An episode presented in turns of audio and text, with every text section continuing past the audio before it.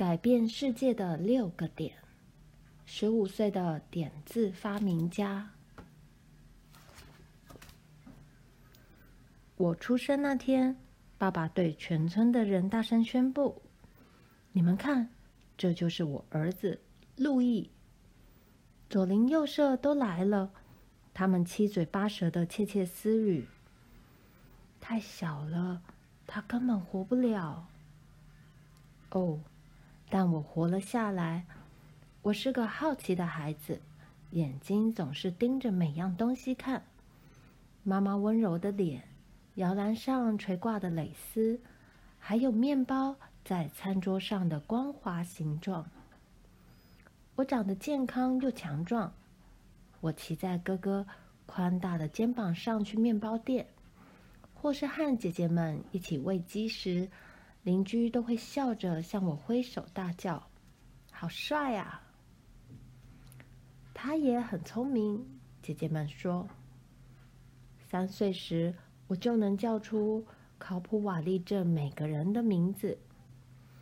我会算姐姐篮子里的鸡蛋和树上麻雀的数量，还能把听过的故事一字不漏地说出来。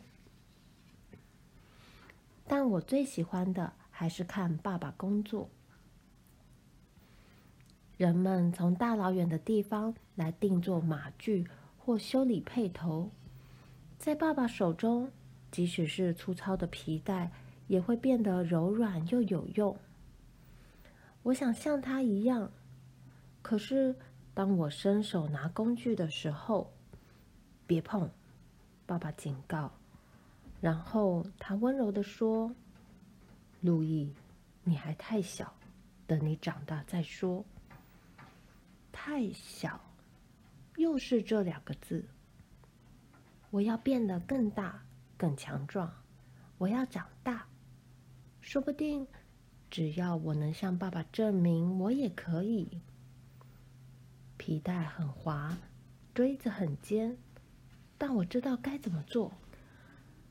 爸爸，爸爸，爸爸！那天改变了我的人生。医生用绷带蒙住我的眼睛，我又听见那句话：“别碰。”可是绷带弄得我好痒，我的手就像树上的麻雀，又小又快，我根本控制不了它们。我不是故意让事情变得更糟。偏偏我就是这么做了，结果另一只眼睛也受到感染。后来我什么也看不见了，看不见树和麻雀，看不见任何一张脸，也看不见蕾丝和面包。到了五岁的时候，我已经完全看不见了。村民窃窃私语。可怜的路易布莱叶，这么聪明的孩子，现在该怎么办才好？我的世界变得漆黑又危险。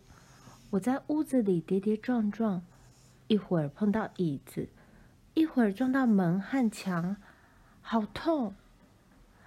太阳在哪里？我大叫。可是太阳没有出来。我坐在窗边。训练耳朵去做那些眼睛做不到的事。乒乒乓乓，刷刷刷，这是爸爸在工作室的声音。嗖嗖沙沙，这是穿长裙的妇女赶着去市场的声音。砰砰砰，这是士兵在街上游行的声音。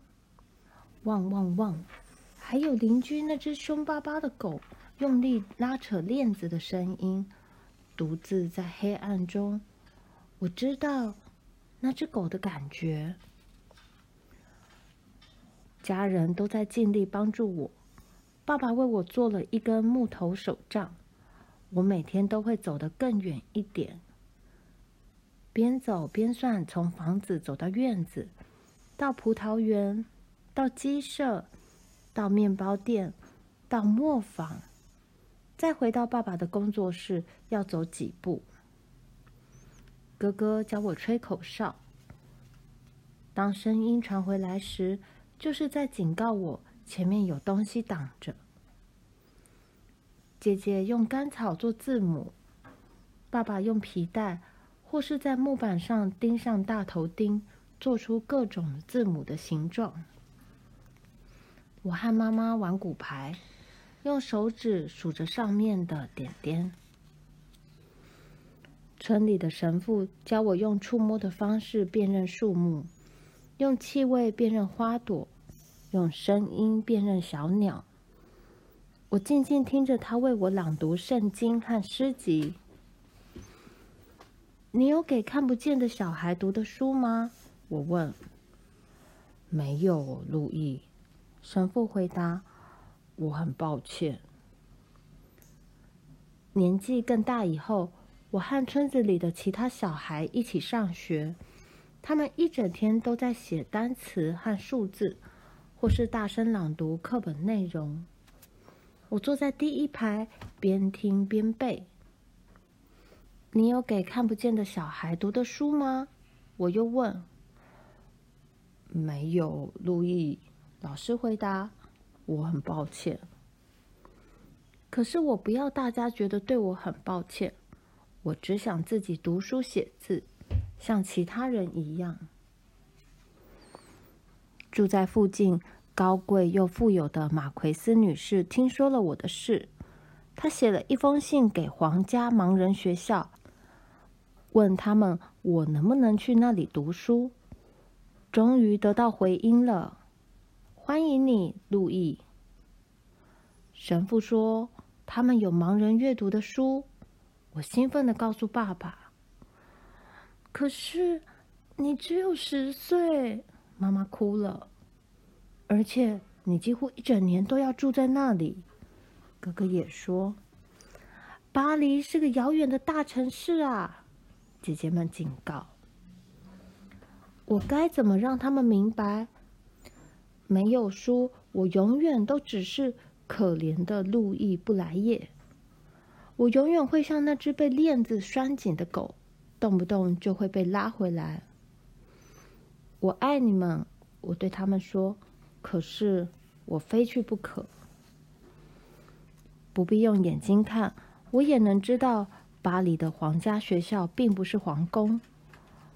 我那张硬邦邦的床，在潮湿又拥挤的房间里，制服穿起来很痒，食物又少又冷。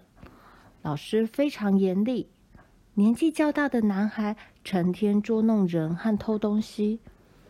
我好想回家，不过我还是留下来了，因为在这栋老旧又充满霉味的建筑里，某个地方有给盲人阅读的书。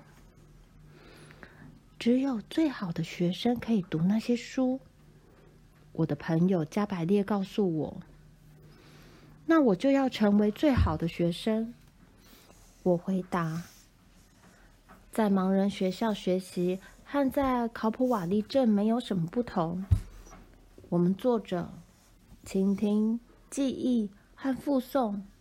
我们还有音乐课，以及到工艺教室做拖鞋。当我的手摸着管风琴的琴键和布条时，心里想的都是阅读和写字。”我非常努力的工作和学习，最后那天终于到了。指导员带我走进图书馆，坐这里，他命令。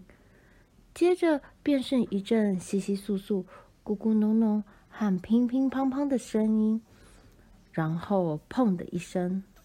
喏，看吧，他说。用手摸那些涂起来的字就行了。摸了好久，才摸到第一页开始的地方。我的手指仔细摸着每个字母的轮廓，像从前在考普瓦利镇摸着那些干草和皮革字母那样。但是这些用蜡刻成的字母很巨大，才读完第一句。手就已经摸到这页的一半了，读没几句就必须翻页，再多读几句就要多翻两页，然后没了。只有这样？我问。还有啊，指导员回答。不过其他的也都和这一本一样。每个字都像我的手那么大，一个句子就占掉半页。我叹了口气，就算我读了上百本这样的书，又能学到多少东西呢？我没吃晚餐，就直接上床睡觉。真希望自己在家里。睡着后，我梦见邻居那只凶巴巴的狗。他扯断链子跑向我，拼命舔我的脸。我一直笑，一直笑。路易，路易，快起来！加百列将我摇醒。天亮了，校长要找我们，快走吧！所有人都聚集在一间大房间里。皮奈尔博士说，有一位法国军队的上校。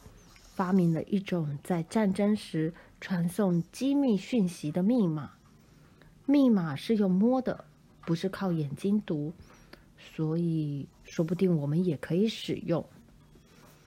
你们手上都有一张用点和线组合成的讯息。校长继续说，每一种组合都代表一个发音。我们仔细听他讲解，不太容易理解。必须记住很多东西。我摊开手中的纸，用手从左而右慢慢触摸，去感受那些点和线。撤退！我叫了出来，大家都笑了。这里面当然是战争的指令，但是我的心却充满希望，砰砰跳个不停。我又要来一张，我继续摸着纸上的点和线。补给清晨抵达。没错，校长大叫，其他人也开始大声读出自己的讯息。这些讯息是怎么写成的？我问。校长给我一个中间有片金属板的木框，把纸铺在下面。他解释，然后用这支尖尖的铁笔，可是务必小心。那支尖尖的工具就像爸爸工作室里的锥子。我的手一直发抖，用它将密码打印在纸上。他说：“我模仿着做了个点线组合，接着轻轻抽出纸，用手触摸着阅读。”我练习了好几个星期，透过触摸这些点线来阅读，真是绝佳的想法。至少在战地如此。可是对我们来说呢？那些密码太难了，学校里的每个人纷纷放弃。就算只是很短的讯息，也需要很多点和线。我向加百列抱怨。而且密码代表发音，并不是字。所以呢，我的朋友说，所以我们为什么不来拼字，就像明眼人那样？我说，这些密码是很好的起头，但要修改的更好。上校可以和我一起做吗？我问校长。嗯，很抱歉，路易，他没有兴趣。校长回答：“抱歉，又是那句话。很久以前，我看过爸爸怎么将粗糙的皮革变成有用的东西。现在，我也知道自己该做什么。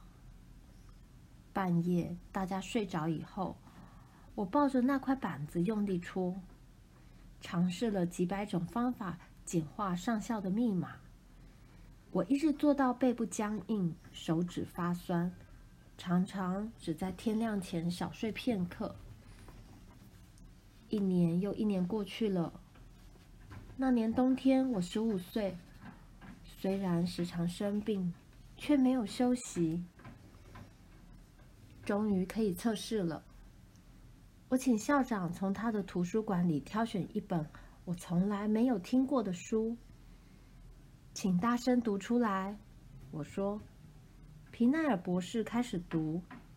几分钟后，我打断他：“校长，你可以读快一点。”他一边读，我一边将每个字正确的拼出来。我的新密码只需要排成两行的六个点，像骨牌一样，每个点的组合代表一个字母。好了，皮奈尔博士读完第一章后说。好了，我说，我把纸翻过来，用触摸的方式将第一章的内容复诵出来。路易，你做到了！他大叫。话传得很快，其他的学生也纷纷跑来尝试。好简单，而且好快，我们可以像所有人一样阅读和写字。朋友们在阅读纸上的内容时，我想起自己在爸爸工作室里看他工作的情景。他折弯那些粗糙的皮带，把它们做成有用的东西。我终于像他一样了。这是路易·布莱叶的故事，十五岁的点子发明家。布莱叶是个没有公众和财力支援、独自进行的儿童发明家，生活在一个类似监狱的地方，身体又遭受初期肺炎的病痛搅扰。路易·布莱叶却致力为盲人创造出沿用至今的读写语言。过去几个世纪以来，从来没有任何一个如此年轻的孩子能够像他一样。发展出对这么多人具有深远影响力的事物。